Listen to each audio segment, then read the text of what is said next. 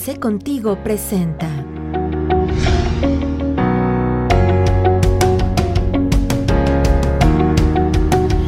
Hola amigos, ¿cómo se encuentran? Espero que estén de maravilla. Bienvenidos de nueva cuenta a sus sesiones de Arce Contigo. Es un placer de nueva cuenta estar con ustedes después de una semana de receso que nos dimos ahí derivado de diferentes compromisos. Estuvimos eh, ahí dando algunos cursos, nos dieron la oportunidad de participar con algunas, en algunas universidades. Y pues bueno, no se pudo hacer grabación para nuestro programa del día de la semana pasada, pero sin embargo ya el día de hoy estamos otra vez con ustedes para poder retomar nuestras sesiones y poder compartir con ustedes información de alto valor. Eh, y pues bueno, no podíamos retomar de mejor forma nuestras sesiones que con el invitado que tenemos el día de hoy. De verdad, yo estoy muy agradecido porque haya aceptado nuestra, nuestra invitación y que nos esté regalando unos minutos de su tiempo. Le doy la más cordial bienvenida y lo presento con ustedes al doctor Emiliano Cotoñeto, a quien le agradezco muchísimo, doctor. ¿Cómo está? Muy buenos días. ¿Qué tal, Alejandro? Este, buenos días todavía, sí, buenas tardes, buenas noches. Ahorita con el, con el horario ya definitivo, pues aquí estoy para servirte y para servirles a nuestros escuchas, a los que nos acompañan, este privilegio de compartir experiencias jurídicas de alguna manera, pues para poder desarrollar mejor nuestra encomienda empresarial. Muchísimas gracias, doctor. Sea bienvenido. Esta es su casa. Espero que disfrute mucho nuestra sesión de hoy. Yo estoy seguro que las personas que al día de hoy nos acompañan en nuestra sesión también la van a hacer muy provechosa para ustedes. Vamos a tratar un tema que desde mi muy particular punto de vista, y el doctor nos estará compartiendo también su, su experiencia al respecto, desde mi punto de vista es un tema muy olvidado, muy abandonado, que, sin, que tiene muchas eh, repercusiones importantes, no solamente a nivel fiscal, que ese tema lo quiero recalcar.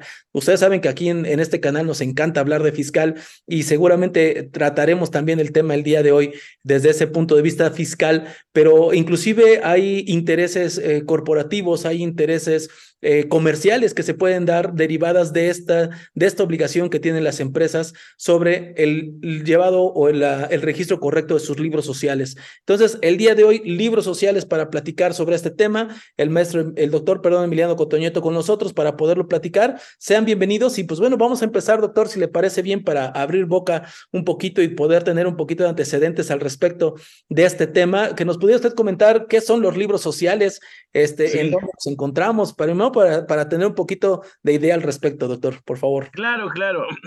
Eh, eh, la verdad es que la Ley General de Sociedades Mercantiles es muy laxa, muy permisiva, diría yo, ¿no? Porque precisamente por eso, em, eso de los libros sociales pareciera que es algo ajeno o algo lejano al quehacer empresarial. Eh, generalmente em, no se llevan esos libros sociales, digo, depende del nivel de empresa del que estemos hablando, a diferencia de hace, hace bastantes años, finalmente, pues como Alejandro lo sabe ya, porque lo he platicado, yo aspiro polvo de protocolo desde los 14 años, imagínense, eh, tengo ya cuatro décadas de, de estar en este negocio y en otros tiempos esos libros sociales sí eran em, visibles, sí eran eh, de alguna manera mm, parte fundamental del manejo corporativo de las empresas, inclusive, inclusive tenían que registrarse en la Secretaría de Hacienda. La Secretaría de Hacienda les imponía un sello, le autorizaba los libros sociales, los autorizaba la Secretaría de Hacienda y Crédito Público. Y digo que se han ido olvidando un poquito, ahora ya pues están desmaterializados, pero no quiere decir que no se deban o se puedan llevar. El, el, el hecho es que insisto, como la Ley General de Mercantiles es permisiva, em, básicamente cuando establece que la mm, irregularidad de las empresas, de las sociedades, puede subsanarse con una rápida em, elaboración de un acta de asamblea y protocolizarla ante notario, pues subsanamos todas las ausencias, sobre todo en el tema de los libros sociales, como bien dice Alejandro, eh, tiene la mayoría de las empresas. ¿Qué son los libros sociales? Pues básicamente son tres libros. Bueno, son cinco libros, cinco libros. Yo les llamo tres legales y dos, y dos contables, no porque los contables no sean legales, sino porque finalmente los libros legales, lo que yo les llamo libros legales, son aquellos que mm, establece directamente, precisamente, la Ley General de Sociedades Mercantiles. Los libros contables, pues bueno, es una Mm, idea que de alguna manera todos sabemos se tiene que llevar en cualquier ámbito de la contabilidad, en cualquier necesidad contable, pues están ahí el libro mayor y el libro diario, ¿no? Ya lo sabemos, digo, los contadores lo saben perfectamente bien. El libro diario es donde se van haciendo relación de todas las operaciones, como su nombre indica, diarias que lleva a cabo la, la empresa. Y el libro mayor, pues es una acumulación, un, un, una, una, síntesis de todo ello, una acumulación de todo ello, ¿no? Pero los libros legales, que es justamente nuestro tema, pues son tres. Uno de ellos, el libro de actas de asambleas, en donde mm, se tienen que asentar eh, los acuerdos que se tomen en las asambleas que se lleven a cabo. Evidentemente vamos a tener tiempo de hablar de asambleas de manera superficial, realmente profundizar en el tema pues nos llevaría muchísimas horas y días, ¿verdad? Pero para que sepamos qué es lo que se asientan los libros de actas de asambleas, pues tenemos que hablar de, de alguna manera de, de, de algunas de esas asambleas, que también es cierto, no se conocen a todas las, asamblea, a todas las asambleas, ¿eh? Nada más, según mi punto de vista y mi percepción diaria de mi trabajo y de mi pasión, digo, mi trabajo es mi trabajo, mi trabajo notarial, mi pasión es la cátedra. Entonces, de mi trabajo y mi pasión, que es la cátedra, percibo que no hay pleno conocimiento de todas las, las asambleas que existen y nada más conocemos a dos, la asamblea plenaria y la asamblea ordinaria. Pero bueno, decíamos, el libro, el libro de actas de asambleas es precisamente aquel que se tiene que llevar eh, en donde se deben de asentar todas las asambleas que se celebren. Esto es, mm, no solo, si hablamos de las conocidas, no solo las extraordinarias, sino sobre todo las asambleas ordinarias. Es una paradoja que eh, la asamblea más importante, sin lugar a dudas, sea la asamblea extraordinaria, porque se requiere un quórum eh, muy elevado de asistencia a esa asamblea dado que ahí se toman acuerdos de mucha importancia, de mucha importancia para, para, para la sociedad. Eh, en cambio, la Asamblea Ordinaria, pues un quórum menor, porque los acuerdos que ahí se toman son de menor importancia. No obstante, digo, la paradoja eh, estriba en que la Asamblea Extraordinaria, siendo la más importante, no es obligatoria. Y la Asamblea Ordinaria, siendo de menor importancia, sí es obligatoria. O sea, es obligatorio por lo menos mm, celebrar una Asamblea Ordinaria año con año para conocer el estado de resultados. Ese es el libro, vamos a mencionar los primeros y después vamos a abundar en cada uno de ellos, ¿no? Gracias. Ese es el libro de actas de, de, de, de, asambleas. Cuando requieras interrumpirme por algo, Alejandro, alguna observación, alguna acotación, alguna pregunta, algún comentario, algo, por favor, porque Gracias. yo de que, de, que me encarrilo, de que me encarrilo es difícil. Yo ni, ni, ni yo mismo me doy cuenta todo lo que hoy, ¿no? Pero por favor, en el momento que sea Gracias, doctor. Que sea necesario, así, levantando la manita, hablando o quitándome la palabra, sin ningún problema, ¿eh? Gracias, doctor. Entonces, el segundo de los libros, el segundo de los libros que se tiene que llevar en las, en, en las sociedades es el libro de actas de sesiones del Consejo de Administración. Eh, como todos sabemos, las sociedades anónimas eh, y las de capital, sociedad de capital de capital variable. ¿Por qué menciono estas? Porque pues básicamente son las que existen en el mercado, en la economía. Las otras pues están ahí en la ley, pero son prácticamente, salvo la sociedad responsable limitada, que algunas veces sí eh, se llega a constituir, y desde luego la sociedad cooperativa, que tiene su ley especial que la regula, la famosa SAS, que tiende a desaparecer. La, todas las demás, pues, ahí están en la ley, pero no existen, en, no existen en la práctica no se constituyen, no, no están dentro de la economía, no, no, no son parte de la economía. Por eso siempre eh, el ejemplo que ponemos es de la que prácticamente todo mundo eh, tenemos o constituimos o existen en la economía nacional, que es la sociedad anónima y sus diferentes, o más bien en sus diferentes transformaciones. Eh, se transforma primero en sociedad anónima de capital variable, Mm, también se puede transformar en, en, SAPI cuando se convierte en una promotora de inversión y cuando esa inversión se juega en la bolsa de valores se convierte también en bursátil. Todas esas son transformaciones, no son sociedades diferentes, son derivaciones, transformaciones de la misma SA, la original SA, que es, es la, la sociedad por acciones que está en el mercado y que es la que está completamente regulada en la Ley General de Sociedades Mercantiles. Decía que como todos sabemos, las SA pueden ser administradas por un órgano unitario o un órgano colegiado. El órgano unitario, pues lo sabemos bien, es el llamado administrador único, aunque la ley no le pone el adjetivo de único. La ley dice, las sociedades pueden ser administradas por uno o más administradores, nada más. Em, nosotros, eh, la, doctrina le ha adjudicado al, al, uno, al, que es nada más un solo administrador, administrador único, correcto, pero no lo menciona así la ley. Y en el caso del Consejo de Administración, pues nosotros, la doctrina, le hemos dado ese nombre, Consejo de Administración, porque la, la ley dice eh, uno o más administradores. Y cuando hablamos de más administradores, pues entonces ya estamos eh, pensando en el Consejo de Administración. Y el Consejo de Administración, pues igual los nombres de presidente, secretario, tesorero, vocal, etcétera, son doctrinales, no son legales. O sea, no, la ley no establece esa denominación para los miembros del Consejo de Administración, sino que es la doctrina. Bueno, entonces, si la sociedad se administra por un administrador único, pues evidentemente no entra en funciones o no, no se requiere, mm, no se utiliza en ese momento el libro de actas de sesiones del Consejo de Administración.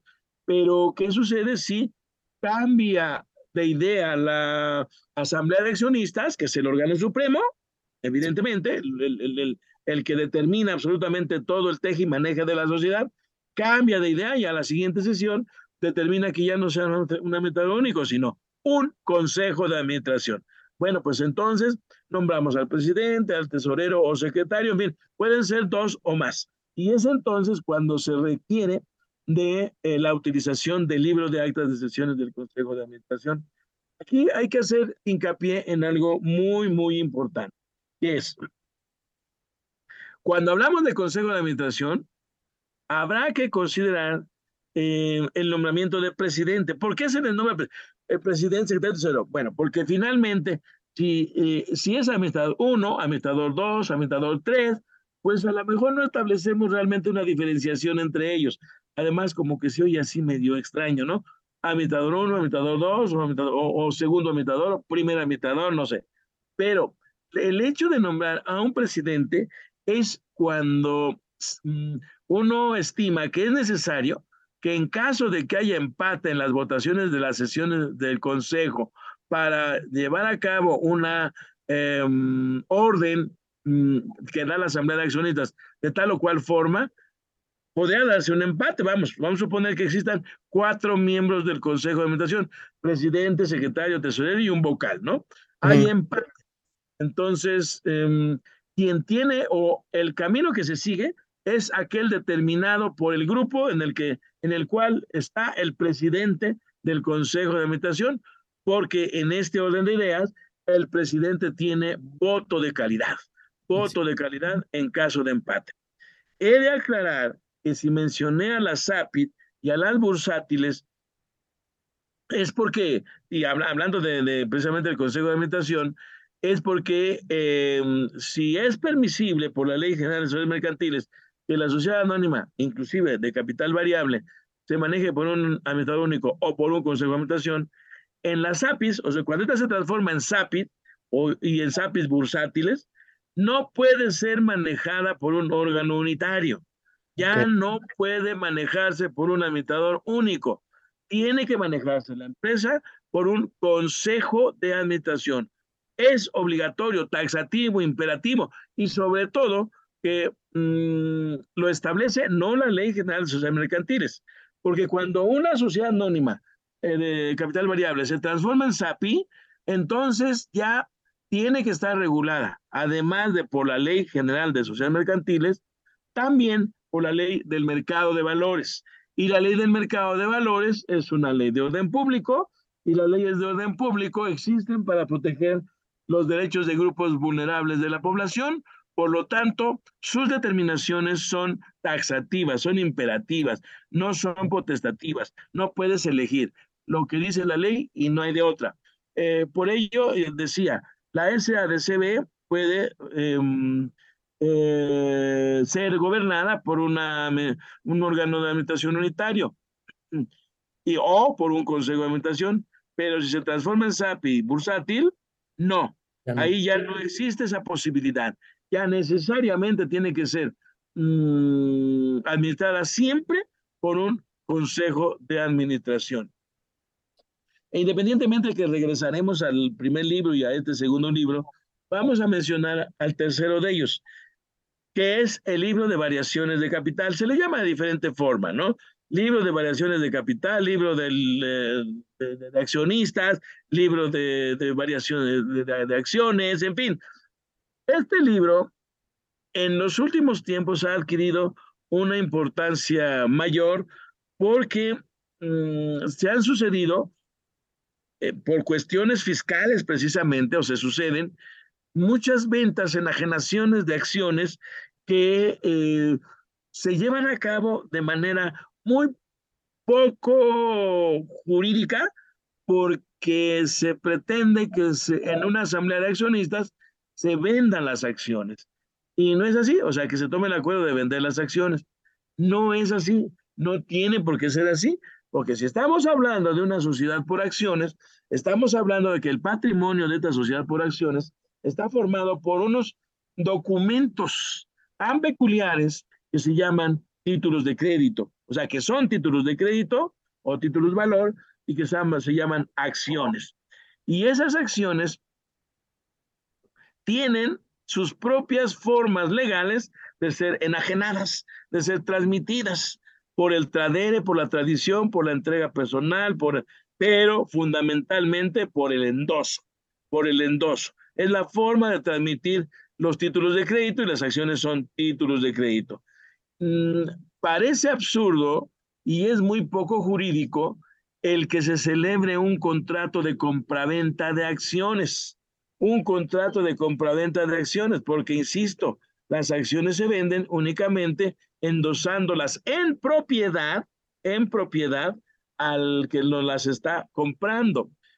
Pero al llevar a cabo esto, endosar las acciones al nuevo adquirente o al nuevo titular de las mismas, se tiene que registrar. Ese, ese, ese acto jurídico de endosar las acciones se tiene que registrar en el libro de variaciones de capital. Yo le llamaría más que variaciones de capital, libro de accionistas, porque ahí es donde se hace una relación, ya que si fuera de variaciones de capital, estaríamos hablando de que ahí se consigna exclusivamente los aumentos o disminuciones del capital social. Ahí se consignaría, ¿no? Pero no, ahí se consigna, además de esto, por la incorporación de nuevos accionistas, también se consignan las enajenaciones de acciones que no necesariamente van a variar el capital. Simplemente van a cambiar de propietarios las, las acciones, ¿no? Este libro, como no se lleva y las acciones no se endosan, de repente eh, el SAT, Hacienda, en fin, nos pide o que le demostremos el por qué tal o cual ya no es accionista y por qué tal o cual ya lo es. Y nos pide, un, hay una frase ya muy, muy trillada y muy del medio que es la fecha cierta. Pues le podemos decir, no, pues ya se vendieron las acciones, sí, pero, pero la fecha cierta. Le exhibimos un contrato privado y como los contratos privados de compraventa de acciones en este caso no surten efectos frente a terceros, no surten efectos frente a terceros porque están en el ámbito privado, pues entonces acudimos al notario o al corredor público, hay que aclararlo, por la general siempre van al notario, pero también es cierto que el corredor público es el, el fedatario mercantil por excelencia, pues eh, también se puede acudir a él para, mm, de alguna manera, protocolizar o, ratificar. En este caso, yo lo que hago es ratificar la compraventa de acciones celebrada con anterioridad para evitar, para evitar eh, entrar en los supuestos de la ley para prevenir operaciones con recursos de procedencia ilícita.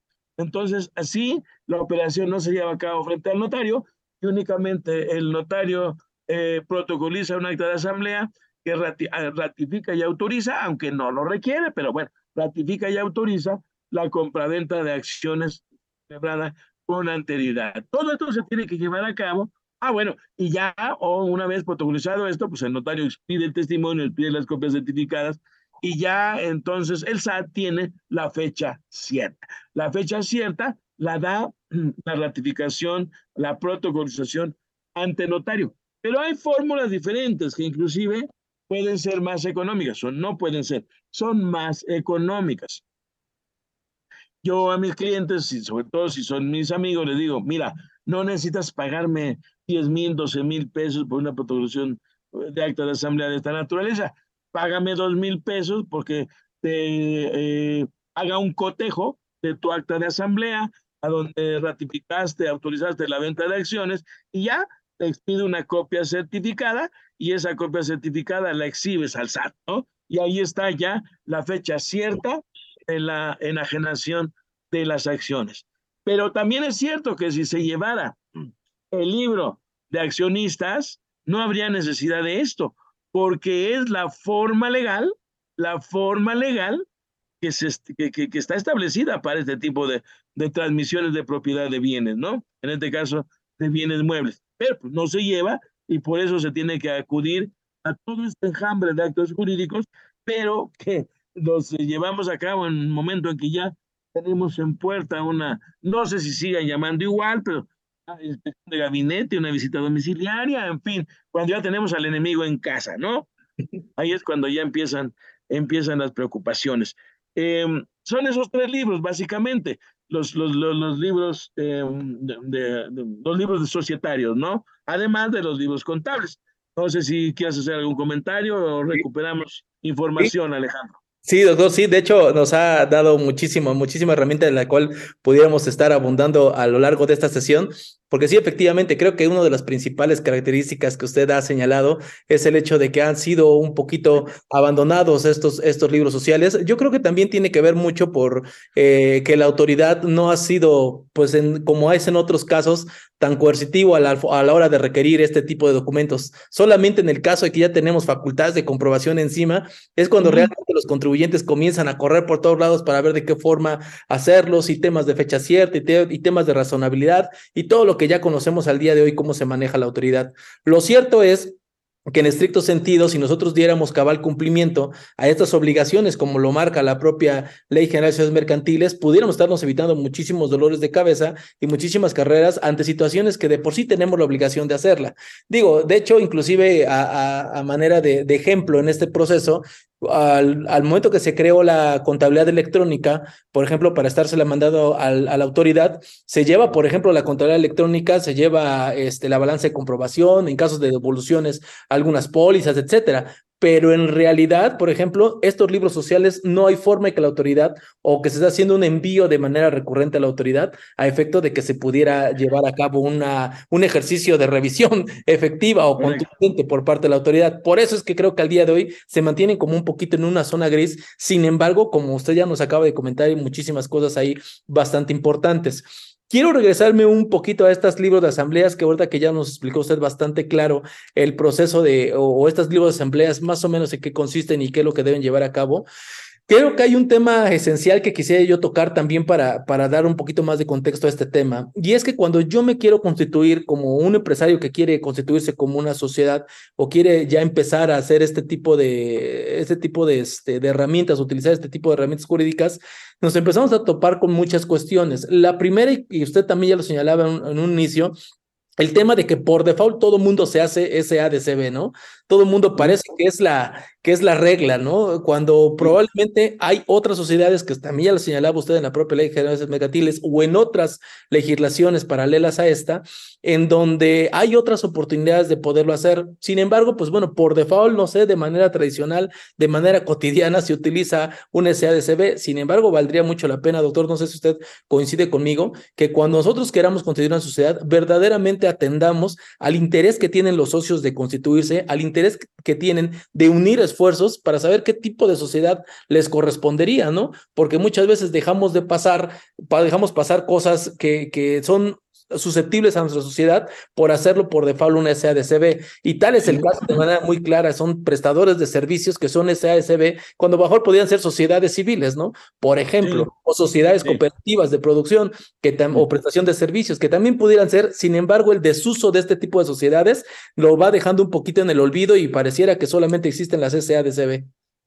Sí, mira, aquí es importante determinar eh, los tantos tipos de sociedades que hay efectivamente. Primero quisiera eh, aclarar o precisar el rango de importancia económica, el rango de importancia económica bajo el cual uno debe de constituir eh, la sociedad. Esto es, si yo me voy a dedicar a, una, a la cultura, al deporte, a la educación, pues evidentemente me...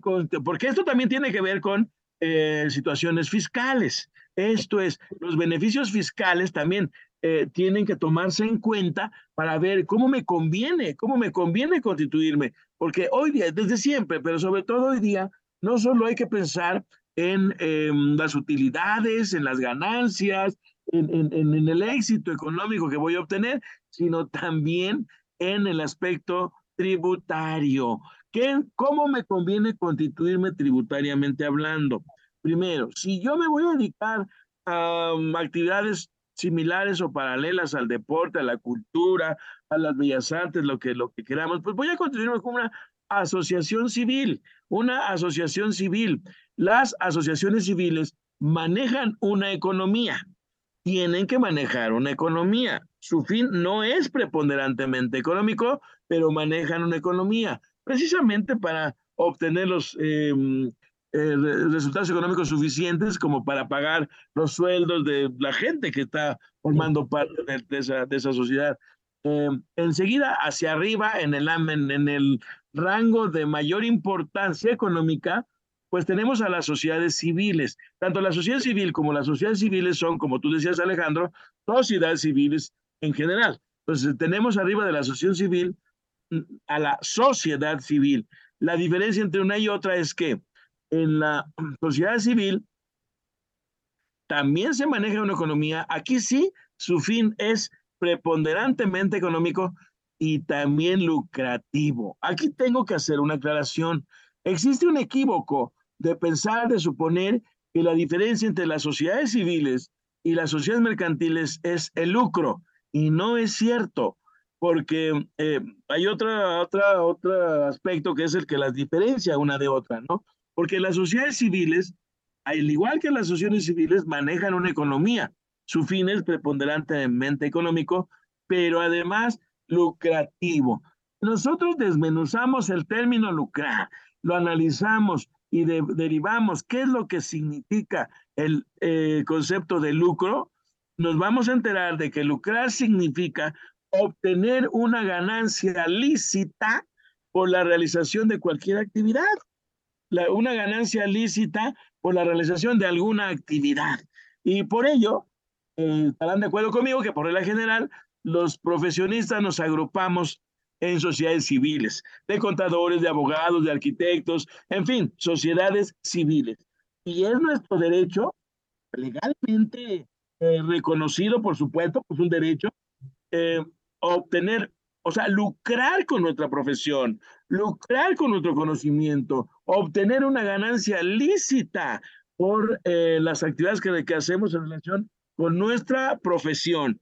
Por ello, las sociedades civiles sí lucran, manejan una economía, son preponderantemente económicas y lucran además. Y en el rango superior, económicamente hablando, tenemos a las sociedades mercantiles. Estas también manejan una economía, su fin es preponderantemente económico, además lucrativo, pero, y aquí es lo que las diferencia de las civiles, además especulan. Especulan.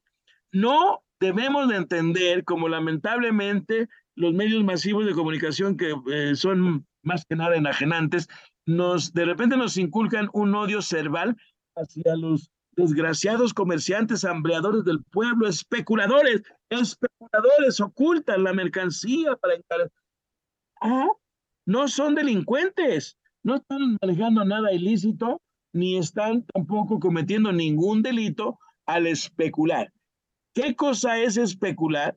Simple y sencillamente, como comerciante, que soy, la asociada anónima o cualquier otra mercantil es comerciante, eh, tiene que seguir antes que las reglas mm, positivas o las leyes que la rigen, sus propias leyes. ¿Cuáles son las propias leyes del comerciante? Las leyes del mercado, las leyes del mercado. Y una de las leyes del mercado es la oferta y la demanda. La oferta y la demanda. A mayor oferta, disminución del, del, del, precio del producto. A mayor demanda y poca oferta, aumento en el precio del producto. El comerciante, esa es su razón de ser. El comerciante nato es aquel intermediario. Por extensión, por analogía, hoy día también se les da y, están regulados por las leyes mercantiles los productores, los industriales, los transformadores, en fin, todos aquellos que producen. Pero en realidad también ellos ya se les da el nombre de comerciantes, industriales, comerciantes, etcétera. Pero el comerciante por excelencia, el comerciante original, desde Amurabi, su código allá en los jardines colgantes de Babilonia, es el que intermedia, es el que el intermediario entre el productor y el consumidor. Y la razón de ser del comerciante es la especulación. Él tiene, él tiene como valor supremo y permisible especular con su producto. Si él puede venderlo al más alto precio que, que, que, quiera y el mercado se lo permite, lo puede hacer. Nadie le impide hacerlo.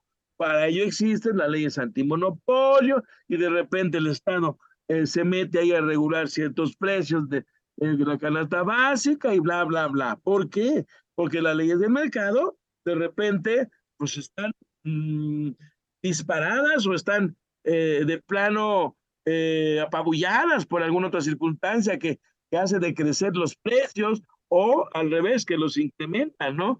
Entonces, no, no, no, me, no, no, no veamos a los a las personas, a los comerciantes que no sacan al mercado el producto, su producto, porque, como delincuentes, no, al contrario, a ellos en ese momento les sale más caro sacar, trasladar su producto a los medios a los centros de distribución, todo, toda la, parafernalia del transporte, de, lo que tienen que hacer para colocar sus productos en las estanterías, en, los supermercados, donde sea, les sale más caro que el precio del producto en ese momento. Es diferente valor que, este, es diferente costo que valor que precio. Y aquí estamos hablando de precio. Le sale mucho más caro. ¿Por qué? Porque el precio del producto está muy bajo. Entonces, si voy a perder o voy a trabajar sin ganar, pues no saco mi producto. Evidentemente, al no sacar mi producto, pues este se va a encarecer y es entonces cuando yo nuevamente lo pongo en el mercado. Sí son las cosas, lamentablemente, si ustedes quieren, o positivamente, pero así son las cosas. Entonces, no es ningún especulador. Esto es, entonces, para poder nosotros mm, establecer qué tipo de sociedad nos conviene, ya mencioné los rangos de importancia entre ellas, vamos a conocer cuáles son las diferencias entre ellas, de las más importantes. Y hagamos a un lado las sociedades civiles, las sociedades civiles. Vamos a hablar de las mercantiles. En las mercantiles hay muchas diferencias también entre ellas. Son siete las que enuncia la, la, la Ley General de Mercantiles, pero solo regula seis, porque la séptima, séptima, que es la Ley de Sociedades Cooperativas, pues tiene su propia ley que la regula, que es precisamente una ley de orden público, porque como ya dije, las leyes de orden público se promulgan para proteger los derechos de grupos vulnerables de la población. Y entonces pues eh, el Estado considera que los cooperativistas, los trabajadores cooperativistas, cooperativistas son grupos y los consumidores, porque también hay este, cooperativas de consumidores, en fin, em, que son, son grupos vulnerables de la población y por eso promulgó una ley de orden público para proteger sus derechos, ¿no? Pero básicamente lo que nos importa, lo que nos interesa es qué tipo de sociedad nos conviene. Eh, y la regla de la SAD, que todo el mundo, como dice Alejandro, constituye y no piensa en ninguna, en ninguna otra, bueno, pues es porque, porque desconocemos las virtudes, las virtudes, ventajas o desventajas de las demás. Básicamente, habrá que agruparlas en dos, en dos, o sea, dos grupos. Perdón, aquellas que son sociedades por acciones, y aquellas que son sociedades de personas. Em, ¿Qué me conviene? ¿Qué me conviene? Si soy accionista mayoritario, pues puedo ser, mm, constituir una sociedad, una sociedad por acciones, una sociedad anónima. Pero también, aun y cuando no sea por acciones, pero mi parte social va a ser la más importante, voy a ver con mi contador si me conviene mejor una SDRL. Pero aquí, eh, porque la, la SDRL es una sociedad que si de repente surge en el mercado. Es la única que acompaña de entre las mercantiles a la SA, aparte de la cooperativa y la SAS, ya está desapareciendo. Pero la encomandita simple, encomandita por acciones, en nombre colectivo, no, no existen en la, en, en la economía, no existen, están en la ley, pero son letra muerta. Pero pongamos en el tapete la discusión oponiendo la SA a la SDRL. La diferencia entre una y otra es que una es sociedad por acciones, SA, y la otra es sociedad de personas, de personas. ¿Por qué? Porque el patrimonio de la SA está constituido por acciones, que son títulos de crédito y que merecen un tratamiento diferenciado, y las otras, es, su patrimonio está constituido por partes sociales, por partes sociales. De repente no pensamos en la SDRL porque nos dicen los abogados o quien nos pretenda darnos un consejo, oye, pero es que si tú vas a ser mayoritario, te quiero aclarar que en las sociedades de personas el voto es personal, ¿eh? No importa, o sea, además es una parte social la que vas a tener y por lo tanto un voto y tu, tu socio, aquí sí son socios, en las otras son accionistas, tu socio, aunque sea una parte más pequeña, también va a ser una parte, pero también va a ser un voto. Entonces va a haber igualdad y no te conviene porque tú eres el que más va a aportar. Pero eso es desconocimiento, eso es, eso es ignorancia. Porque independientemente de que efectivamente en las sociedades de personas que son la SDRL, la sociedad en comandita simple, la sociedad cooperativa y la sociedad eh, en nombre colectivo, esas cuatro no son por acciones, son, son de partes sociales, son de personas. Solo hay una parte social por cada socio, efectivamente, pero esas partes sociales pueden ser de monto diferente. No tiene que ser un monto igual. Y al ser de monto diferente, el peso específico en las votaciones lo tendrá aquel que tenga una mayor proporción su parte, su parte social, que sea de mayor valor. Por lo tanto, este no es una razón de peso para no constituirse como SDRL. Lo que sí podría ser una razón de peso, y si acaso, pues por la sola expresión de la mm, razón social, recordemos que son dos formas de imponerles lo que comúnmente llamamos nombre a las sociedades. Es una denominación o una razón social. La denominación es cuando agarramos cualquier palabra, cualquier concepto de donde sea y le ponemos el nombre. La razón social es cuando le ponemos a la sociedad el nombre de uno o más de los socios. Entonces, es una razón social.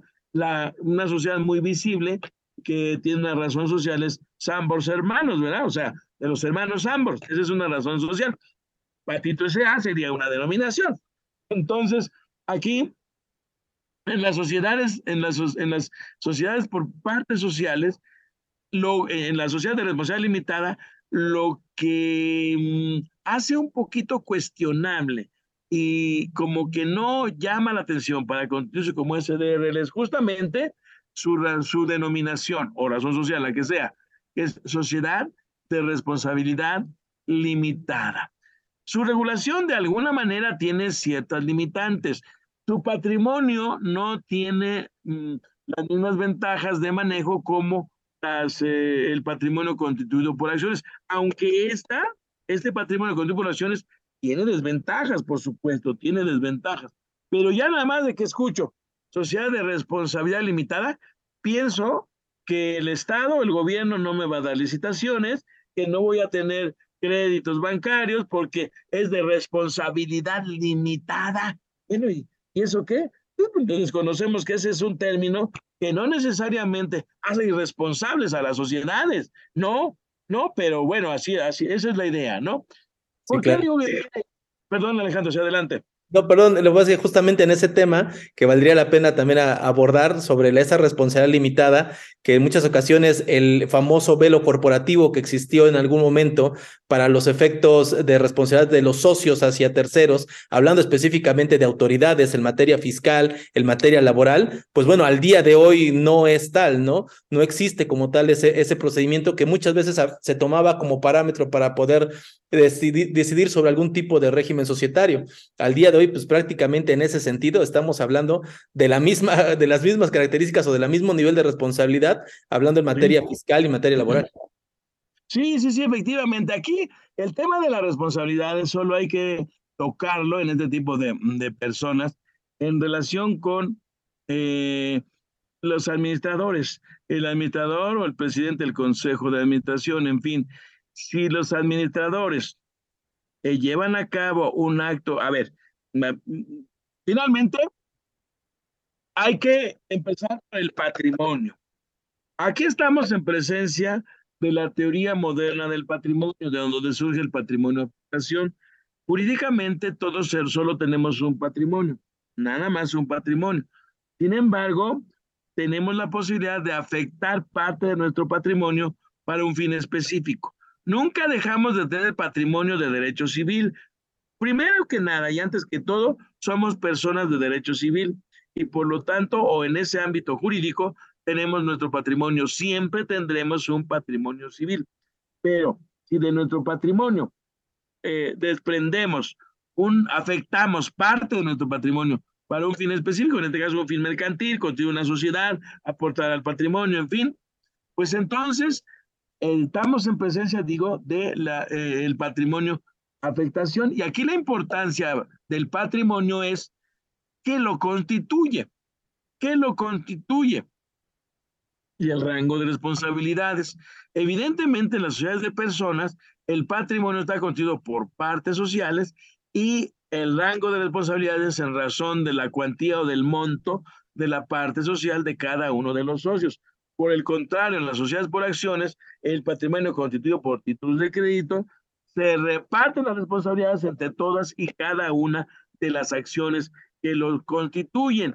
Y el, el, el problema, la desventaja en esta segunda idea de las patrimonio por acciones es cuando hay alguna controversia, cuando hay algún litigio, cuando hay un procedimiento, un proceso, eh, estas acciones, estos títulos de crédito son de eficacia procesal limitada. Esto es, si yo quiero incoar un procedimiento judicial, un juicio, una controversia, quiero demandar, vamos, em, en la vía ejecutiva mercantil, porque son títulos de crédito, pues no es lo mismo que yo lo haga eh, partiendo de un título de crédito, por ejemplo, el pagaré, que de un título de crédito, por ejemplo, una acción societaria. ¿Por qué? Porque el pagaré tiene eficacia procesal plena, no depende de nada ni de nadie. En cambio, la acción societaria tiene una eficacia procesal limitada, ya que depende de que se autorice o no por la asamblea de accionistas que se incorpore a un procedimiento judicial si es que quiere incorporarse. Si la incorpora, pues no le queda otra más que defenderse, ¿verdad? Eh, aquí, como hemos mencionado, mm, realmente es interesante que analicemos qué tipo de sociedades, qué tipo de sociedades nos conviene, pero estas son situaciones cambiantes. Hace algunos años, hace algunos años, se dio, disculpen la expresión vulgar y corriente, una diarrea de constitutivas de SAPIS directamente. No empezabas por SA ni SDACB, sino directamente te constituías como SAPI. ¿Por qué razón? Por la ductibilidad en el, en el manejo de las acciones, por la forma tan, tan eh, eh, especial y, y, y, simple y muy, muy, muy amplia del manejo de las acciones. Pero años después hay una reforma en la Ley General de Sociedades Mercantiles en donde prácticamente equipara esa posibilidad de manejo de las acciones societarias de las APIs a, las de cualquier SADCB. Y ya esa ventaja que se buscaba de inicio, o sea, constituyéndose de inicio en SAPI, pues ya desapareció propiamente, ya desapareció propiamente. Y hoy día, más que ventaja, es una limitante el que yo no pueda, si soy tengo el 95% de las acciones, no pueda yo eh, administrarla directamente, ¿no? Sino que tengo que depender de un consejo de administración, ¿no? Ese es, ese es, el, ese es el tema fundamental que hay que analizar, hay que conocer, hay que precisar. ¿Y por qué no? ¿Por qué no explorar y poner en juego esas sociedades que están vírgenes ahí en el derecho, que inclusive, además de que no se utilizan, pues podría parecer que están más o menos en el, ring, en el mismo rango de letra muerta que las sociedades irregulares. Entonces, las sociedades irregulares pues también están contempladas en la ley de mercantiles y pues es simplemente la reunión de grupo de personas el que lleva la voz cantante es el responsable, pero se respetan todos los acuerdos que, que, en ella se tomen, ¿no? Claro, sí, de hecho, justamente esa es la idea, que, que al día de hoy podamos tener como de verdad un análisis mucho más a fondo de las ventajas, desventajas que nos puede ofrecer una u otra sociedad, de acuerdo a las características de mi empresa. Digo, ya no se vale el, forma, el formato básico para todas las SAs, este, inclusive aún siendo el mismo régimen societario, pues no puede aplicar de la misma forma para todos. Y justo en, en, a colación de esos también sale el siguiente comentario, doctor, que es con respecto al objeto social, que también el, el, tema que se dio con la reforma en materia laboral para los temas de los servicios especializados, todo el mundo empezó a cambiar objetos sociales como si fueran, este, no sé, cualquier cosa. A mí me parece que es un tema bastante delicado el objeto social. Si bien es cierto, ya al día de hoy se vería hasta raro un objeto social de esos que existían antes donde podías eh, vender eh, alfileres y también mandar cohetes a la luna, pues ya se han visto cada vez más acotados. Y al respecto de la reforma laboral, pues también todo mundo al tratar de encajar en ese supuesto los servicios especializados, eh, comenzó una vorágine también de cambios a los objetos sociales y muchas veces desde mi punto de vista, pues bueno, ni siquiera se hacían las cosas de manera correcta porque es un cambio fundamental el objeto social que se tiene de una sociedad y hacerle un cambio en este sentido. Sí, no olvidemos, bueno, esto tiene que ver también desde mi punto de vista, este, eh, si estoy mal me corriges, con eh, la persecución de las outsourcing, ¿no? O sea, realmente es una tendencia a que ya ese tipo de, de, de, de sociedades pues no, no intervengan precisamente para liberar un poquito las obligaciones patronales de los verdaderos em, empleadores, ¿no? De los verdaderos empleadores. Pero el tema de la, del objeto, efectivamente, tenemos la costumbre, y aún la tenemos, ¿eh? de poner un objeto de cuatro páginas, tres, cuatro páginas, como tú dices, vender alfileres y mandar un cohete a la luna. Lo, único que debemos tener en cuenta es, bueno, y no, y, vamos, no, no, no hay limitantes, ¿eh? No se ve bien, no es muy jurídico que digamos, pero nada nos impide poner un objeto amplio siempre y cuando no invadas ciertos territorios. Por ejemplo, si tú te constituyes como una, una sociedad civil y pones, un, y pones que tu objeto es celebrar contratos de comisión mercantil, pues estás mal, ¿no? O sea, si estás como sociedad civil y dentro de tus objetos le pones llevar a cabo contratos de comisión mercantil, pues no, definitivamente no lo puedes hacer. Mejor pon contratos de mandato y se, se, acabó, ¿no?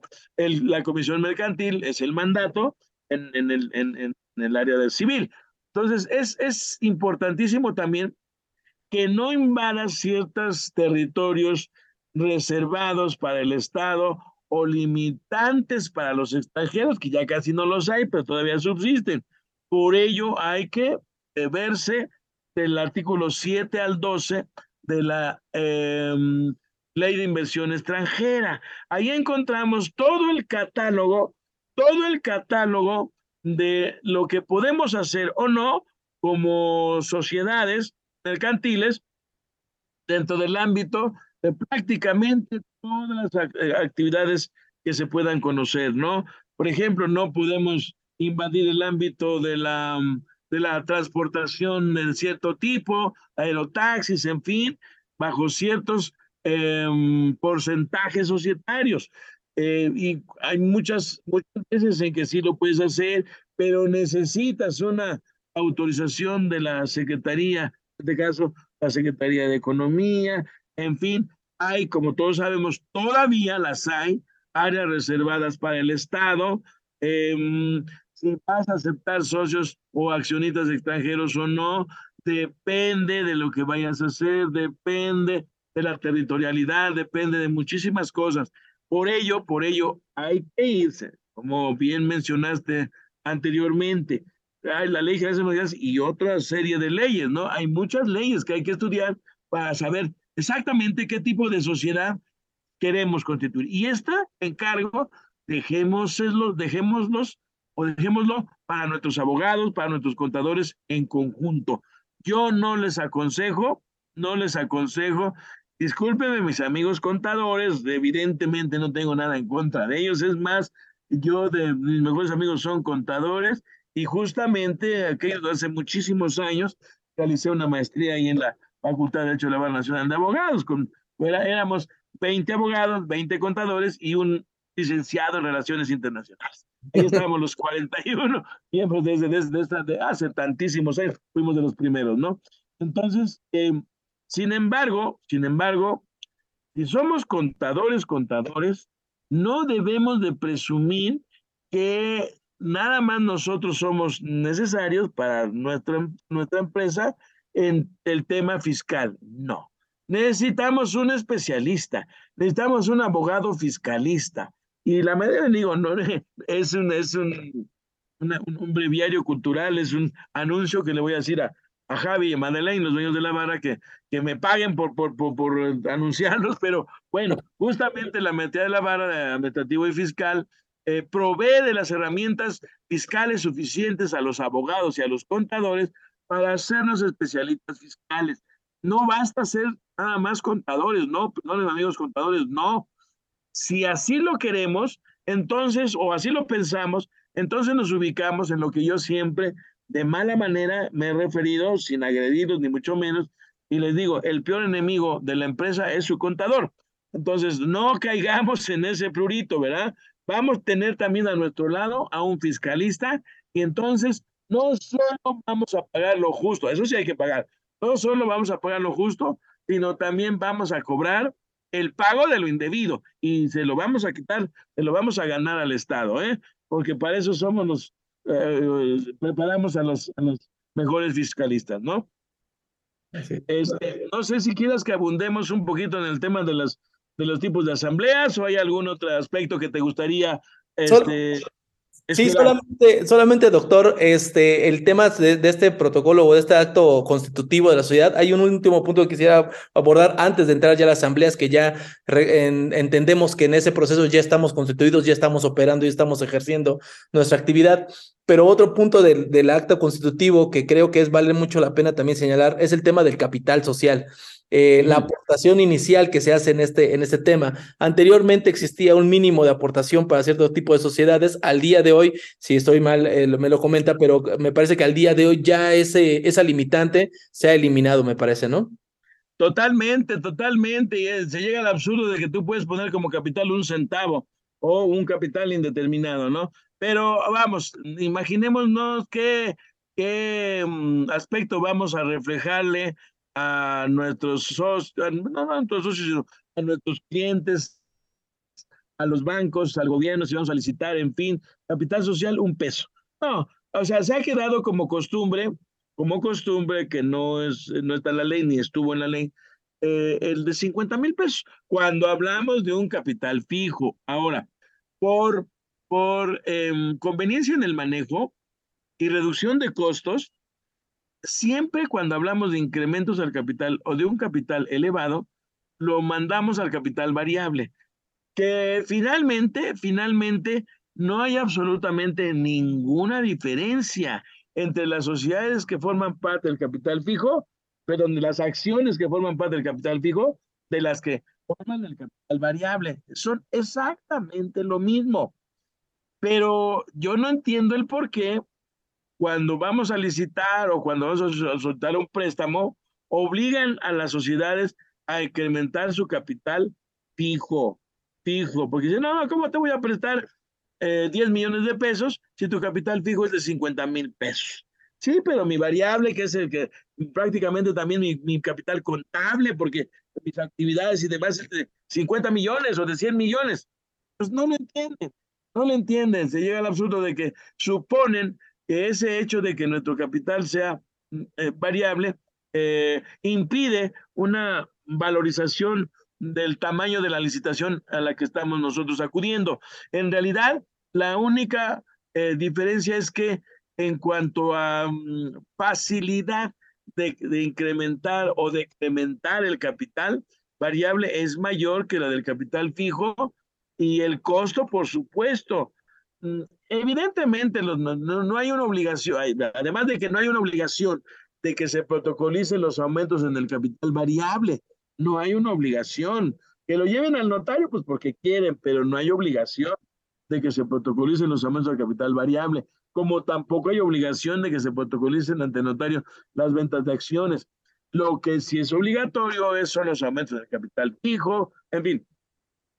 Esto de no hacer obligatorio muchos aspectos jurídicos, inclusive llegando hasta el registro público de comercio, que eh, imagínense nada más por un aumento de capital fijo en, en 800 mil pesos, qué sé yo, pues hay que pagar 20 mil pesos o más de puros derechos de registro, además del cobro del notario, y esto es lo que va haciendo em, complicado el manejo de la sociedad por la excesiva eh, cantidad de gastos que se genera por todo este tipo.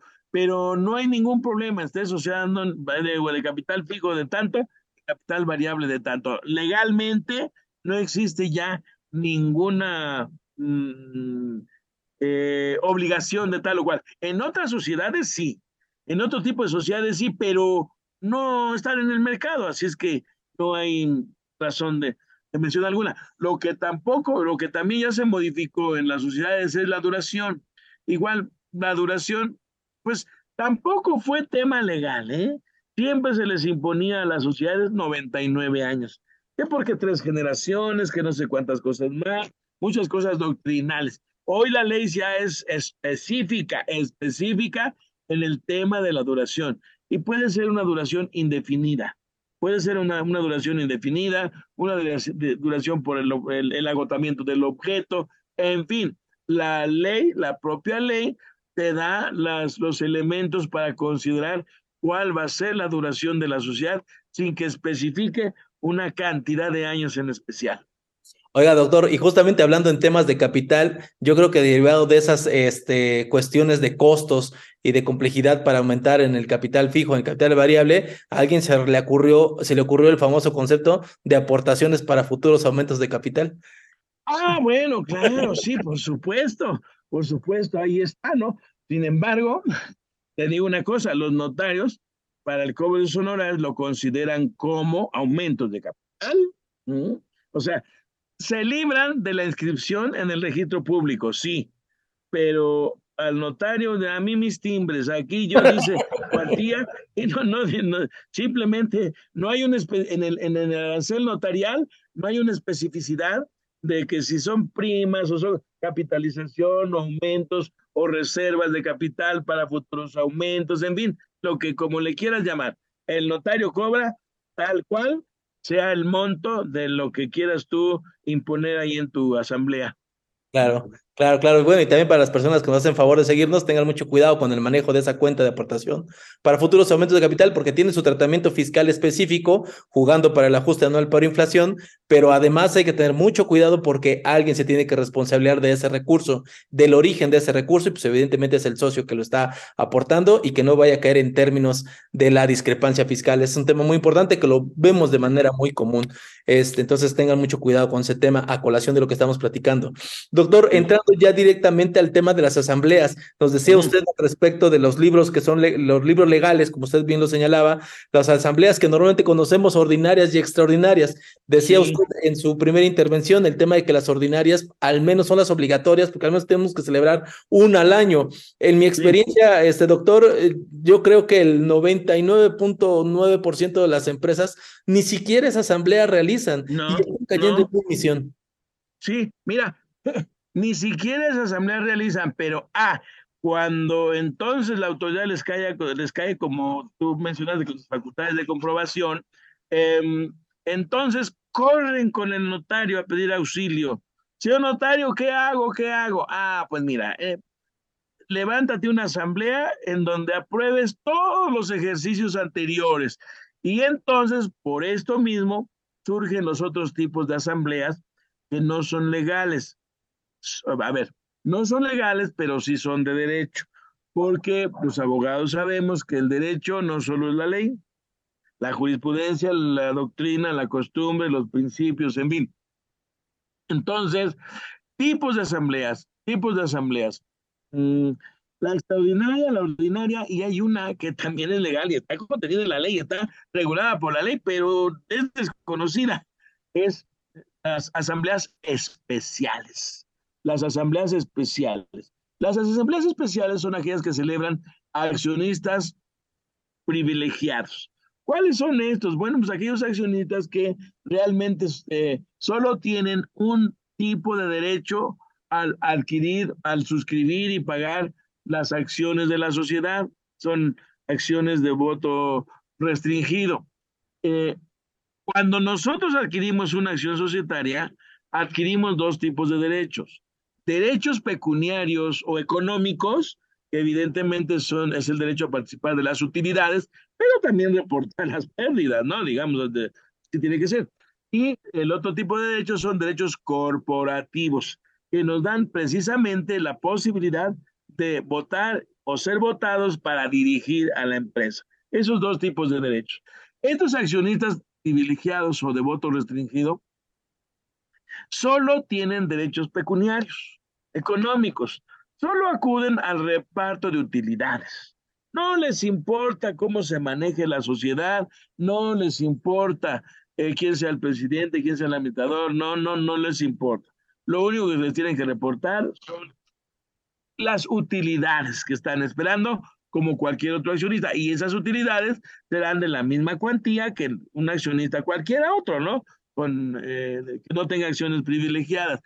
Obviamente, cuando estos accionistas ven menoscabados sus derechos testimoniales en la sociedad, es cuando celebran este tipo de asambleas especiales. Y ahí están contempladas en la ley.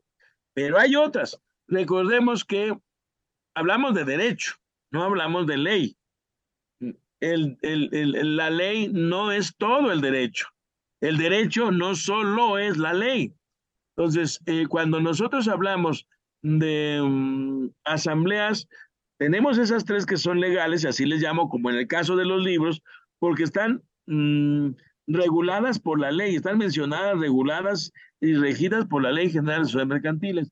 Hay otros dos tipos de asambleas que ha expuesto la doctrina y que surgen precisamente del comentario que hicimos, eh, Alejandro, eh, de aquellas em, empresas que no celebran sus asambleas ordinarias y que cinco o diez años después les cae Hacienda y entonces tienen que ir corriendo con el notario a celebrar lo que la doctrina llama una asamblea plenaria y o totalitaria. Asambleas plenarias y o totalitarias. ¿Cuáles son las asambleas plenarias? Bueno, pues aquellas en donde independientemente de convocatoria o no, se han reunido el 100% de las acciones. Son asambleas plenarias.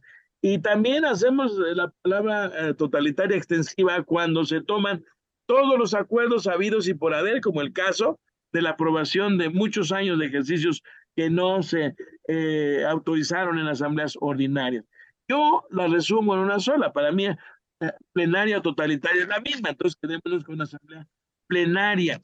Y esta surge fundamentalmente del concepto del artículo 188 de la Ley de Mercantiles, que dice que cuando no se cumplan los, registros de convocatoria y todo para las asambleas, de cualquier manera, los acuerdos serán válidos si es que están presentes al momento de la votación la totalidad de las, acción, de las acciones, ¿no? Por eso se llaman asamblea totalitaria. Entonces, esos son, eh, en estricto sentido, en estricto, en estricto derecho, son cinco tipos de asamblea.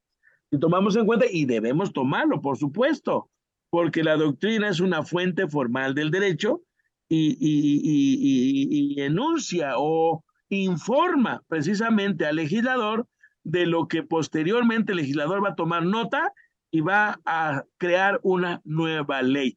Las leyes se crean evidentemente en razón de la necesidad de regular tal o cual situación.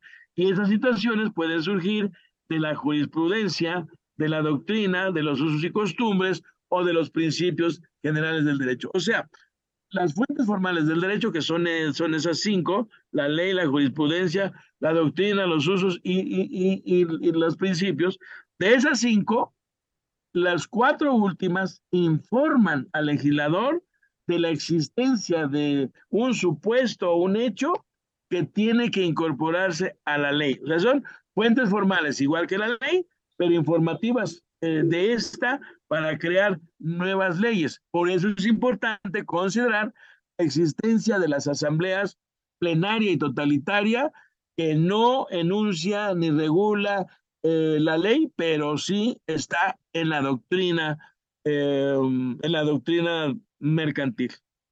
Sí, claro, doctor. Y inclusive, si las ordinarias no las realizan, pues seguramente las plenarias será raro verlas también en el ejercicio eh, de las actividades empresariales. Así es, efectivamente. Son, son raras, pero te digo, nosotros las conocemos cuando, eh, pues no, vamos, ya estamos ahí con las autoridades, con las facultades de comprobación y necesitamos nosotros tener perfectamente bien nuestro eh, aspecto corporativo, ¿no? Y obviamente con la ausencia o falta de cualquier requisito legal, pues entonces nos vemos en problema y una forma de resolverlo es precisamente se le da una asamblea así al vapor y autorizar ante notario y listo, ahí está autoridad, tu fecha cierta y todo lo que te necesitas saber. Correcto, doctor. Y pasando al otro libro que nos había usted señalado, el libro de sesiones de Consejo de Administración, este, ¿qué características tiene? ¿Cómo se debe de llevar a cabo? ¿Qué se tiene que hacer en él? Bueno, en realidad todos los libros, antes, como decía, eran autorizados por la Secretaría de Hacienda y en su primera hoja llevaban el sello. Uno tenía que presentarlos a la oficina de Hacienda correspondiente, uno los presentaba y la oficina le ponía un sello. Ahora no. Los libros físicamente siguen existiendo, aunque en algunos casos, como muchas otras cosas, ya están desmaterializados, pero de todos modos siguen siendo libros, así como los libros físicos que, por ejemplo, como los que tengo acá, eh, se han transformado en libros electrónicos. En fin, eh, también, también los libros, los libros societarios, libros, los libros sociales, ¿no? Eh, físicamente, evidentemente tienen, están, son unos libros de, digamos, forma italiana, eh, o francesa, la que ustedes quieran, pero al final no hay una especificación en la ley, pero generalmente son forma italiana, eh, y que tienen que ser numerados, tienen que ser numerados, porque al momento de protocolizar las asambleas, a ver, estamos acostumbrados, como no llevamos, como no llevamos libros de actas, como no llevamos libros de ninguna índole, pues la ley, insisto, esto y además esto lo promueve la propia ley al ser permisiva y dice la ley, si no llevas tus libros, las entonces las asambleas las puedes levantar en papel común y las protocolizarás ante notario. Y con ello ya subsanas el requisito de no levantar tus asambleas en el libro correspondiente. O sea, el llevar las, las asambleas así en un legajo, un, eh, de un, un acta de asamblea redactada en papel común ante notario, es porque no asenté eh, los acuerdos tomados en la Asamblea en el libro de acta respectivo. Ahora bien, digo, me refiero al libro de actas de asambleas y libro de sesiones del Consejo de Administración también. Deben ser numerados, deben ser numerados, y eh, porque en esa numeración también, cuando tengan necesidad de protocolizar, cuando tengan necesidad de protocolizar, el notario tendrá que decir, eh, porque no solo se protocolizan las asambleas de papel común, Imagínate si, si llevas a cabo una asamblea extraordinaria, eh, reforma estatutos, pues aunque tengas tu libro de asambleas, tienes que protocolizarlo ante notario. Entonces, el notario tiene que decir, tengo a la vista el libro de actas de asamblea de la sociedad, en el cual de la página tal a la tal se contiene la asamblea que eh, transcribo a continuación, bla, bla, bla, bla. Tiene que ser numeradas Evidentemente, como todos sabemos, al final tiene que ser firmada. Em, eh, de repente la doctrina o la prudencia notarial, la prudencia notarial, exige o pide, más bien no exige, que sobre todo en tratándose de asambleas, que aunque sea muy poco jurídico, pero en las que se contemple una enajenación de acciones, pues que firmen todos, ¿verdad? Que firmen todos los que enajenan y los que adquieren las acciones. Pero en realidad no es necesario, no es necesario y si no eres tan, y no tienes por qué ser tan exigente en ese sentido, la ley establece como obligatorio para firmar, eh, para que firmen las eh, asambleas, perdón, aquí están los, los camotes y los... mi carro de camotes y platanitos que pasan aquí por Coyoacán. Eh, bueno, este, decía, la ley exige estrictamente, estrictamente, que firmen el acta de asamblea el presidente de la asamblea, ¿eh? No necesariamente tiene que ser el presidente del consejo, no, ni el administrador único, no. Pueden acudir los accionistas, a lo mejor entre ellos no están, no está ningún miembro del consejo de administración, ni el administrador único, ni el presidente, ni nadie. Pueden acudir todos los accionistas y una vez reunidos en la asamblea, de entre ellos o de en cualquier tercero, nombran a un presidente. En este caso es el, eh, es el símil, un presidente de debates, vamos, un presidente de debates. Nombran un presidente en el momento que se encuentran ya reunidos para llevar a cabo su asamblea. No es el presidente del consejo, no es el administrador único, es simplemente un presidente nombrado para la asamblea. ¿eh? Em, eh, y es el que tiene que firmar la asamblea. Ahora, este presidente, después de ser nombrado, tiene que nombrar él a un secretario y a un escrutador. El secretario obviamente es el que va a levantar los acuerdos que se tomen en la asamblea y el escrutador es el que va a contabilizar, no las acciones representadas. Es una tontería decir eso. Se encuentran representadas la totalidad de las acciones. Solo se puede representar a personas. Solo personas pueden representar a personas. Las acciones no son personas, por eso no pueden estar representadas digamos, se encuentran acreditadas, se encuentran exhibidas, exhibidas la totalidad de las acciones, queremos decir exhibidas y no representadas, ¿verdad? Pero bueno, es el escrutador. Y entonces, el presidente y el secretario son los que tienen que firmar la asamblea, los, eh, los acuerdos, ya el levantamiento del acta de asamblea, lo firman al final de la misma. El escrutador tiene que firmar por la lista de asistencia, o sea, por su escrutinio que realiza. Ahora bien, si estamos en presencia de una asamblea ordinaria que conoce el estado de resultados, pues tiene que acudir el comisario y también firmar el acta de asamblea, el comisario. Pero además aquí también la ley es permisiva. Y dice, firmarán el acta de asamblea el presidente, el secretario y el comisario se asistiere. Puede no acudir, pero es absurdo que si es una asamblea ordinaria en la que se va a conocer el estado de resultados con eh, que presenta la administración, que presenta la administración y que autoriza el comisario, el comisario que revisa, más bien que revisa el comisario, evidentemente debe de, debe de acudir, ¿no? Entonces, básicamente, esos son el contenido de las, eh, quienes deben firmar. Obviamente, las actas de sesiones del Consejo de Administración, la estructura formal es la misma, y aquí también se nombra un presidente de debates y un secretario. Aquí no hay escrutinio, aquí no hay escrutador, no hay que contabilizar acciones. Mm, aquí solo se nombra un presidente y un secretario y al final pues firmarán pues, todos los concurrentes, porque un consejo no puede ser tan amplio como pudiera ser una eh, lista de accionistas de muchas personas, ¿no? Y finalmente el libro, ese es el libro de sesión de consejo, formalmente, insisto, también tiene, tiene el mismo formato que el de explícitas, numerado, etcétera, etcétera. Y también es cierto, también es cierto que se, se debe de eh, porque también, aunque en menores, eh, en menores ocasiones, pero también puede haber sesiones del Consejo de Administración que tengan que ser protocolizados ante notario público y más allá todavía, inscritos en el registro público de comercio. De hecho, es una dualidad inseparable.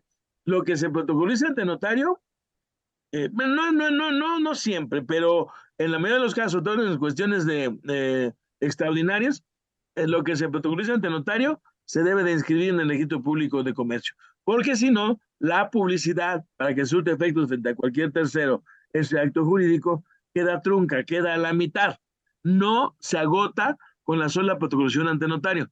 Tiene que inscribirse. Insisto, no en todos los casos, pero eh, regresándonos a las asambleas, sí, en el contenido del artículo 182, en todos los casos tiene que inscribirse. Correcto, doctor.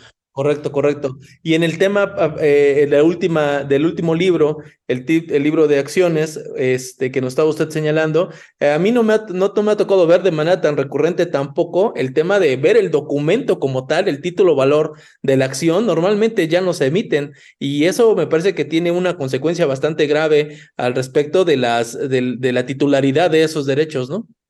Sí, sí, claro, porque hay un concepto dentro de los títulos de crédito que se llama que el que el que puede exigir el derecho es el tenedor del título, el tenedor del título. Y hablar del tenedor puede ser cualquier persona. Imagínate que tú te encuentras un, eh, pues, un título de crédito, un pagaré, un cheque lo que sea, ¿no? Y le impones una firma en reverso. O sea, cualquiera, ¿no? Una firma cualquiera, una firma del beneficiario. Digamos un cheque, ¿no? Eh, digo, eh, en analogía de las acciones, porque también son títulos de crédito, también las acciones se puede, puede hacerse eso, ¿no? Te encuentras un cheque eh, librado en favor de determinada persona, pero viene el nombre de la persona y la firma del, del, del librador, no del beneficiario. Pues tú encuentras un cheque, le pones un garabato y es como si el beneficiario lo hubiera endosado, ¿verdad? Por, ese es el riesgo de los títulos de crédito. Por eso es que el que las acciones societarias lleven un registro en el libro es importantísimo. Es importantísimo porque no solo, aquí hay un concepto del cual quiero hacer mención y que es muy importante para que entendamos el por qué leemos ciertos aspectos en las escrituras constitutivas. Por la general, se dice ya en las transitorias, ¿no? lado de tal suscribe y paga, suscribe y paga, suscribe y paga. Pero una cosa es suscribir y otra cosa es pagar. Eh, el que suscribas una acción societaria te da ciertos derechos, pero no derechos plenos eh, que te generen los que ya mencioné, derechos pecuniarios y derechos corporativos, si es que no las pagas. ¿Cómo? Pues tiene que ir de la mano forzosamente, no suscribir y pagar. No, no, no. Tú puedes constituir una sociedad suscribiendo las acciones, pero no pagándolas. ¿Por qué? Porque las vas a pagar con la aportación, o las vas a pagar en especie, las vas a pagar en especie. Digamos, vas a aportar un bien inmueble y se está retrasando el procedimiento para la aportación del bien inmueble por diferentes razones, ¿no? El formalismo ante notario público, en fin. Pero es importantísimo y ya estés constituido y que ya aparezcas como suscriptor de esas acciones no te las van a entregar. Vamos a suponer que existan realmente físicamente, ¿no? Pero aún y, aún y cuando existieran físicamente, si no las pagas, no te las van a entregar, porque al entregártelas ya es como si eh, adquirieras plenamente todos los derechos sobre las mismas y ni siquiera las has pagado. Ya eres, pero ¿cómo? No te las entregan, pero entonces, ¿cómo acreditas tu calidad de socio? Recordemos que hay cupones. No solo existen las acciones como títulos de crédito inmersos en este tipo de sociedades, sino también los cupones societarios. ¿Qué son esos cupones? Aquellos que te acreditan como titular de tantas o cuantas acciones que no se te han entregado porque no las has pagado, pero eh, los cupones ya demuestran que las em, suscribiste. Y obviamente las acciones te las entregarán cuando las pagues, cuando ya la aportación en especie que hagas pague las acciones.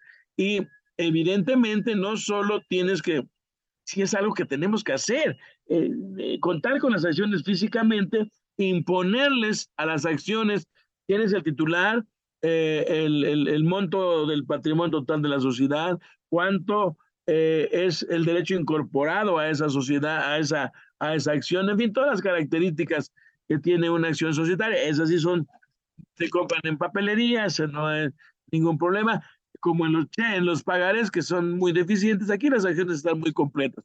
Entonces se tiene que tener las acciones, pero no solo eso, sino al mismo tiempo que las tienes, tienes que eh, llevar en el libro un registro y ahí está, accionista número uno, tantas acciones de la tal a la tal por tal cantidad. Accionista número dos, tantas acciones de la tal a la tal por tal cantidad y así sucesivamente.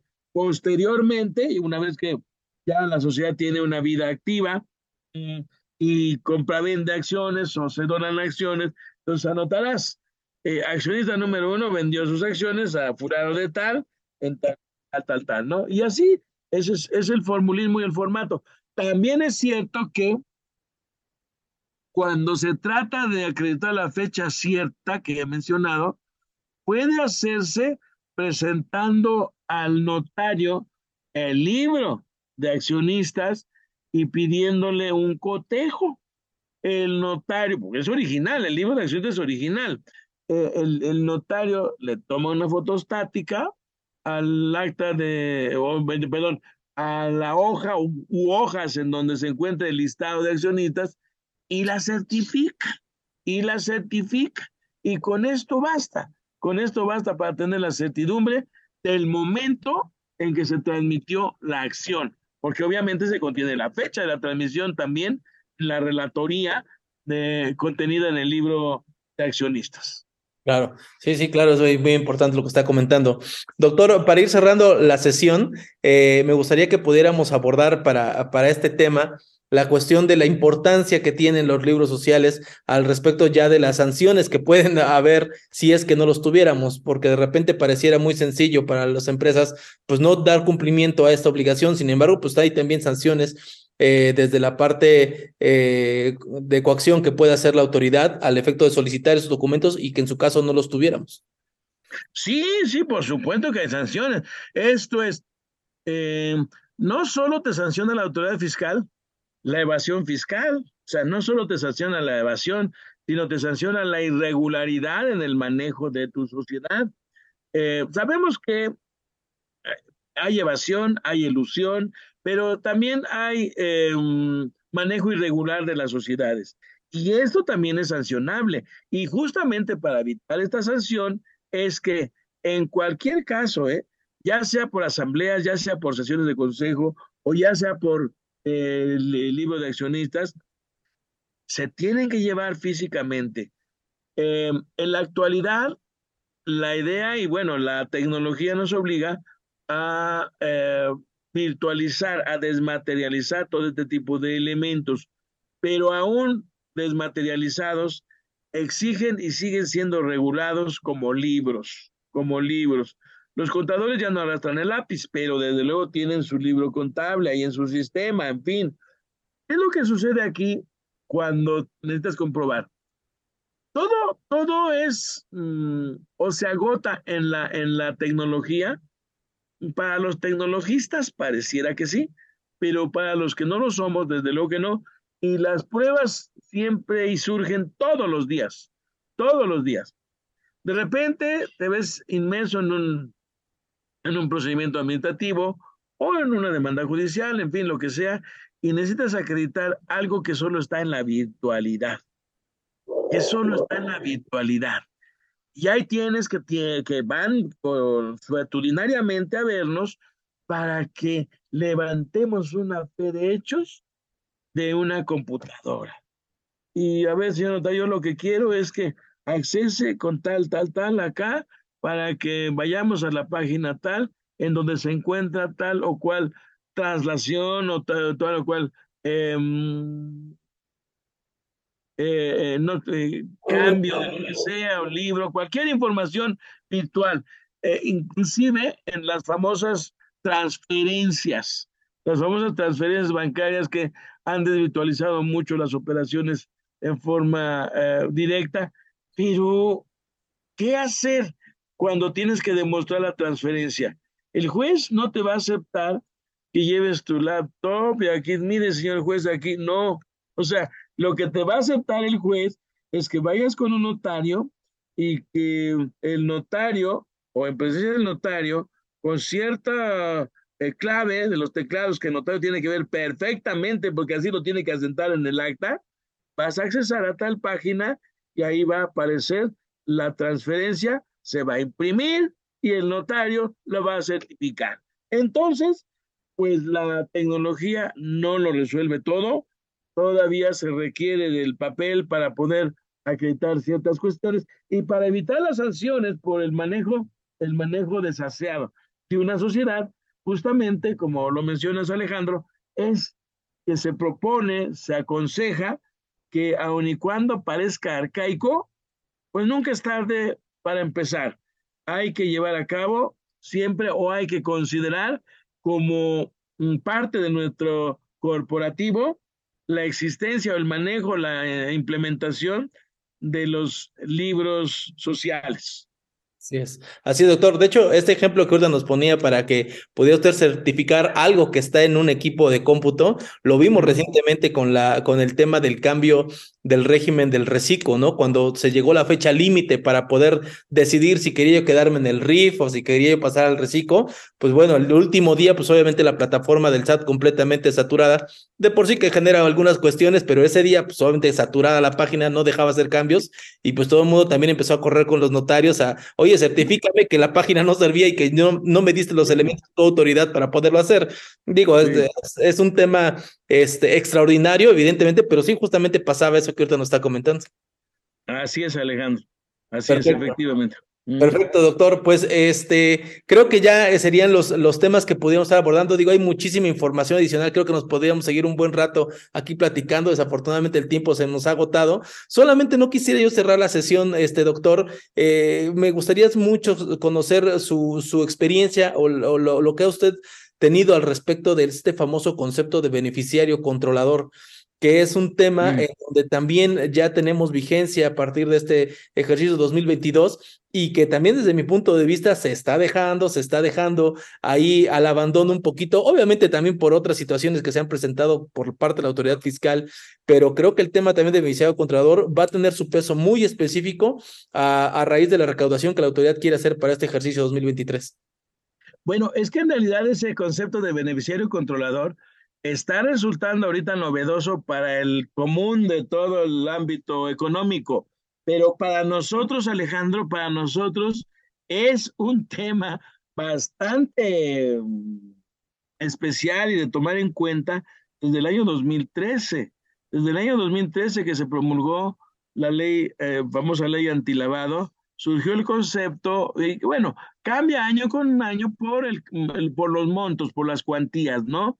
Pero el tema del beneficiario controlador, desde siempre, desde hace nueve años, que nosotros lo padecemos, nosotros lo padecemos porque los más involucrados en, este, en estos temas son los notarios, son los bancos, son, en fin, esas entidades que de alguna manera siempre han sido eh, el receptáculo de toda una serie de operaciones que implican recursos al por mayor, ¿no?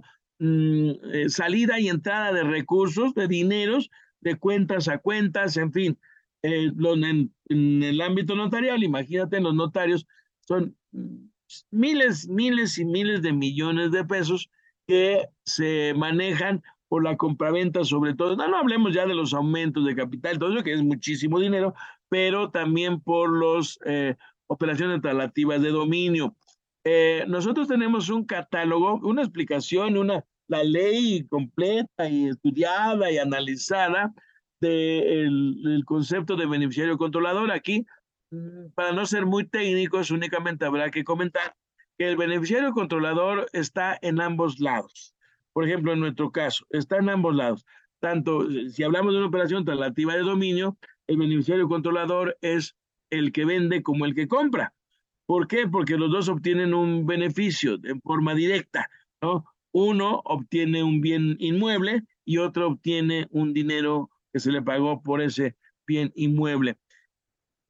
Beneficiario controlador, ¿por qué? Porque precisamente es él mismo el que controla los recursos destinados a o incorporados a su patrimonio.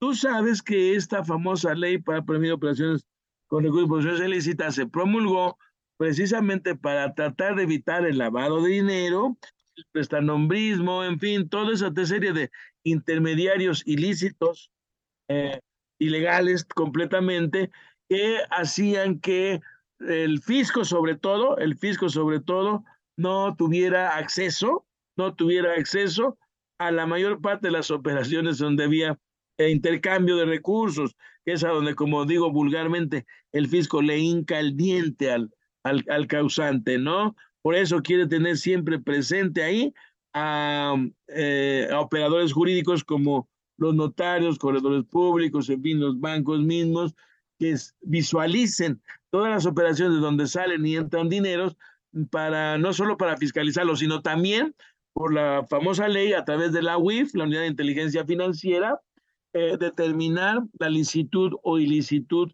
de esos recursos. Hoy día ya no puedes mover un peso de aquí para allá sin ser preciso, sin ser mm, total y absolutamente transparente, que salga de quien vende o salga de quien compra y entre a quien vende, con ciertas em, prerrogativas, por ejemplo, montos, cuantías. Hay ciertos rangos operaciones que tú puedes manejar en dinero en efectivo, mm, los que la ley considera que no son tan gravosos como para que sean del interés de, de la delincuencia organizada, ¿no? Pero ya cuando hablamos de, recursos cuantiosos, digamos, millonarios, por ejemplo, en la cuestión de los bienes inmuebles, puedes manejar eh, en dinero en efectivo hasta 750 mil pesos, o sea, es una cantidad importante, sí, pero pues como que no para llamar la atención de la delincuencia organizada o de un evasor fiscal, ¿no? Entonces, eh, los beneficiarios controladores están todos los rubros prácticamente, pero hay portales o hay umbrales, umbrales, son llamados umbrales. Umbrales en donde tú puedes establecer en cuanto a, a montos, si es una operación reportable o no reportable, si es una operación eh, que conlleve una información adicional del notario o no, en el tema notarial, ¿no? En el tema bancario, pues tienen sus propios, sus propias reglas, sus propios eh, requisitos para eh, cumplir con esa ley. Si no, es una ley tan draconiana que, mira, los notarios que no cumplen sufren multas millonarias y hasta la pérdida de la patente. Sí, sí, sí, es un tema bastante, bastante delicado, pero también para que las personas estén muy atentos de ello. Doctor, este, no me resta más que agradecerle, siempre es un placer escucharlo en, en aulas y pues bueno, ahorita en esta sesión es un verdadero placer tenerlo con nosotros, escuchar y poder compartirnos un poco de su experiencia en, este, en estos procesos que sin lugar a dudas van a ir tomando mayor relevancia también para efectos de la autoridad y hay que estar bien atentos para dar de cabal cumplimiento y no a rato andemos corriendo por todos lados o tronándonos los dedos por cuestiones que probablemente de manera formal pudiéramos haber cumplido en de, eh, de manera correcta, ¿no? Entonces, doctor, sus comentarios finales y pues bueno, su el agradecimiento de, de, que esté con nosotros en, este, en esta sesión del día de hoy. Bueno, eh, no hay que olvidar, mi comentario final es que no hay que olvidar que empresa es persona individual, como yo le llamo, física, como se conoce en general, como persona mmm, colectiva, como yo le llamo, moral, como le llama la ley y toda la doctrina, ¿no? Y que como tal, como empresarios que son o que somos, debemos de tomar en cuenta que cualquier manejo, cualquier mmm, cuestión que implique un acto mercantil, necesariamente va a estar más visualizado por el fisco que cualquiera otro. ¿eh? No es lo mismo una operación ocasional, por ejemplo, eh, nosotros recibimos ahí, obligamos a las personas a que se inscriban en el registro federal de contribuyentes cuando no lo están, por la realización de una operación ocasional. No es lo mismo realizar una operación ocasional que si yo ya me dedico directamente a la empresa, al comercio, al ámbito mercantil, debemos de contar con todos los elementos legales, debemos de cumplir con ellos, debemos de estar siempre, sobre todo en estos tiempos, mm, en regla, porque las consecuencias pueden ser tan graves. Ya sabemos la equiparación de los delitos fiscales, es como si cometiéramos un delito de otra índole, ¿no? Ya estamos casi, casi equiparados a la delincuencia organizada. Entonces vamos a, ir por la derecha para evitar que eh, nos veamos en ese tipo de problemas. Doctor, muchísimas gracias por sus comentarios. Muchas gracias a las personas que nos hicieron favor de seguirnos en esta sesión. Recuerden que eh, seguirnos en nuestras redes sociales, activen las notificaciones para que sepan cuando estamos subiendo contenido y pues bueno, que cada vez seamos más las personas que generamos información con valor como la que el día de hoy el doctor Cotoñeto nos acaba de regalar. Doctor, muchísimas gracias. Esta es su casa. Por favor, espero que sea la primera de muchas ocasiones que pueda estar con nosotros platicando y espero que también de manera presencial posiblemente podamos hacer también alguna sesión. Con mucho gusto, Alejandro, y nos vemos el sábado. Perfecto, doctor. Muchísimas gracias. Cuídate. Muchas gracias a todos ustedes. Que tengan excelente tarde. Invitamos a seguirnos en nuestras redes sociales.